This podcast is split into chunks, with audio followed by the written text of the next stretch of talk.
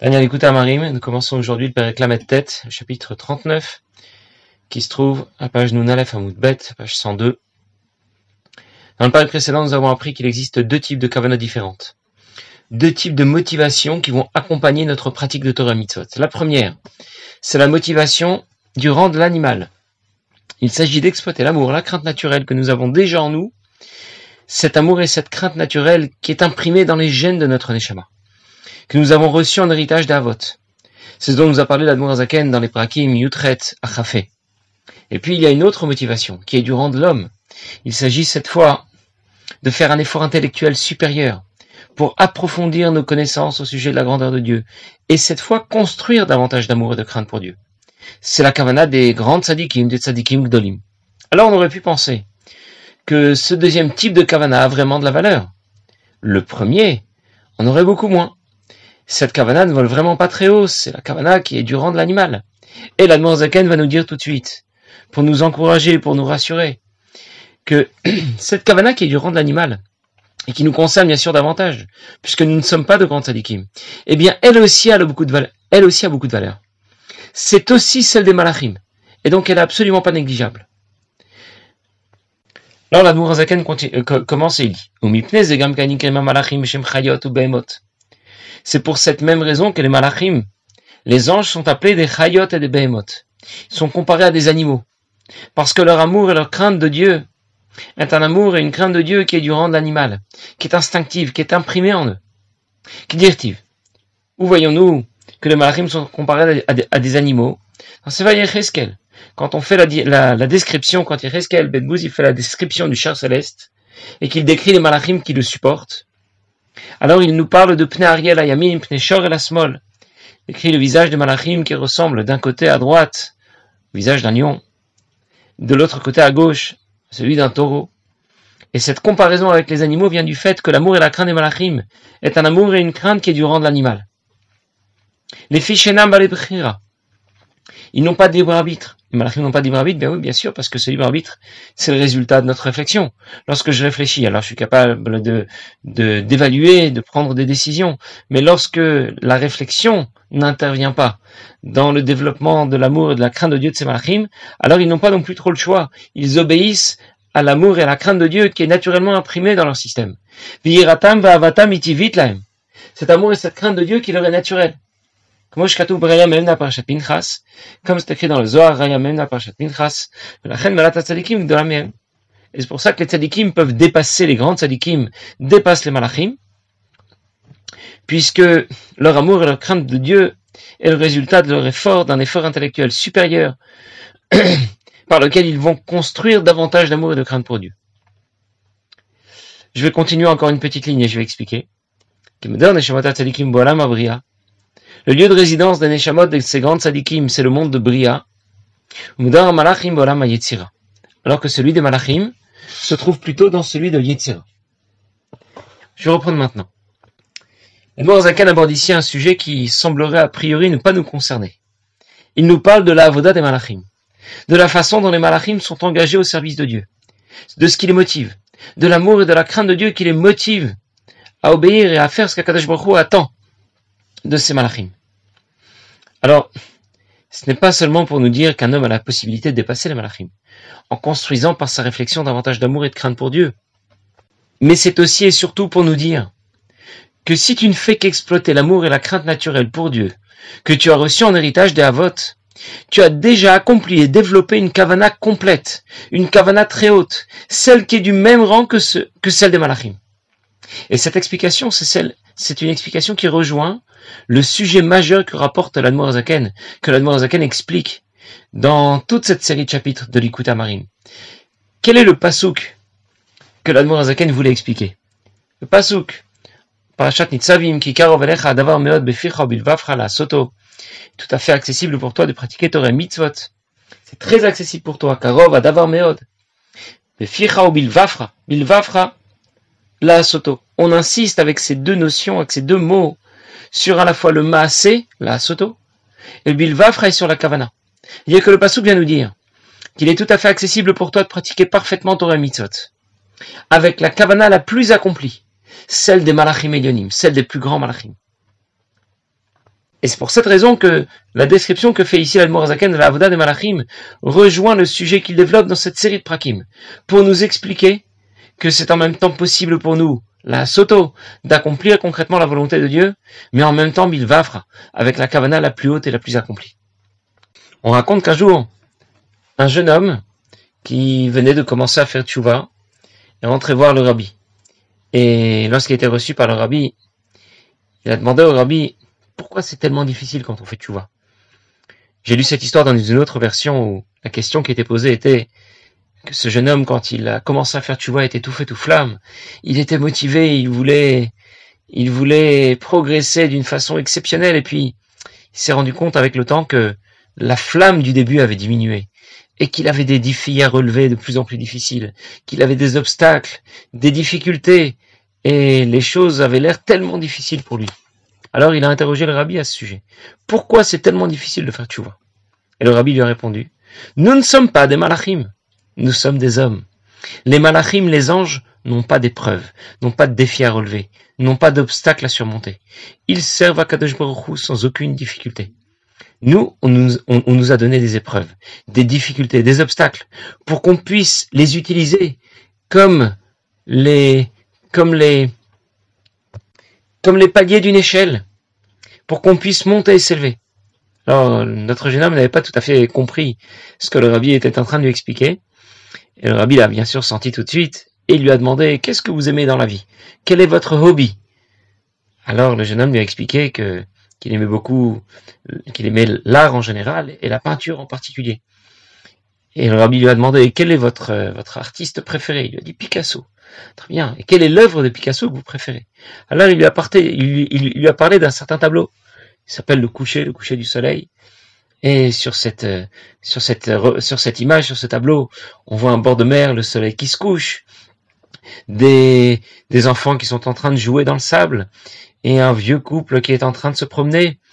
Et ça a un sens très profond. Il est en train d'en parler au rabbi avec beaucoup de cœur et beaucoup d'enthousiasme. Ça représente les générations qui viennent et qui partent, le soleil qui se couche. Euh, ça, ça, éveille pour moi vraiment des sentiments exceptionnels. Et le rabbi lui demande combien vaut ce tableau? Et il lui répond que justement ce tableau a été vendu pour 8 millions de dollars.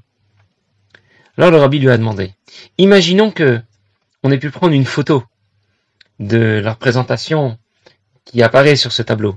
Combien coûterait la photo? Alors le jeune homme lui a dit, la photo pas grand-chose. La photo va peut-être coûter quelques, quelques cents. Et le rabbi lui a demandé, quelle est l'image la plus précise? Celle qui comportera le moins de défauts. La photo ou le tableau? Alors notre jeune a répondu, sur la photo, on a une image extrêmement précise. C'est la présentation intégrale de l'image que Picasso a dessinée. Euh, sur le tableau, bien sûr, il y a des imperfections. Euh, les images ne sont pas très, ne sont pas aussi nettes que sur une photo. Alors le rabbi lui a demandé, explique-moi, pourquoi alors le tableau qui est imprécis, qui a des défauts, vaut 8 millions de dollars, alors que la photo qui est nette et parfaite, elle ne vaut que quelques cents? Et notre jeune homme n'avait pas de réponse. Et le rabbi lui a dit, tu sais pourquoi? Je vais te le dire. C'est tout simplement parce que l'appareil photo, lui, ne peut pas faire d'erreur. C'est un appareil qui fonctionne comme un robot alors qu'un homme est capable de faire des erreurs. Et c'est pour ça que ce qu'il va réaliser, ça vaudra 8 millions de dollars. Quand un artiste dessine quelque chose, il y a mis ses sentiments, il y a mis son point de vue, il y a mis tout son cœur, toute son âme, toute son expérience. Et c'est ça qui donne de la valeur à ce tableau. Et bien de la même façon, Akadash Baruch Hu dispose de milliards de malachim. Il n'y a, en a aucun qui puisse commettre une erreur mais aucun non plus n'est aussi cher pour Akadosh Baruch qu'un juif. Un juif qui a des difficultés, qui doit surmonter des obstacles. La tfila d'un juif va dépasser de très loin les tfilotes que les malachim peuvent présenter devant Akadosh Baruch Lorsqu'un juif dit Hodul Hashem Bishmo, ça dépasse de très loin tout ce que les malachim pourraient déclarer à Akadosh Baruch Et le rabbi a conclu, il a dit, toutes les épreuves dont tu as parlé, toutes les difficultés que tu ressens, ne sont pas là pour te faire tomber, mais au contraire pour t'aider à progresser. Chaque fois que tu surmontes une épreuve, que tu relèves un défi, eh bien, cette réussite fait de toi un homme nouveau, quelqu'un qui apporte une satisfaction exceptionnelle à Kadesh Baruch Voilà comment le Rabbi a décrit toute cette histoire. A priori, nous, on aurait pu penser, qu'est-ce qui a plus de valeur? La d'un juif ou celle d'un malach? On aurait dit qu'a priori, la d'un ange a l'avantage, parce qu'il est parfait, parce qu'il n'a pas de défaut. Un juif est très loin d'être parfait, il est loin d'être infaillible.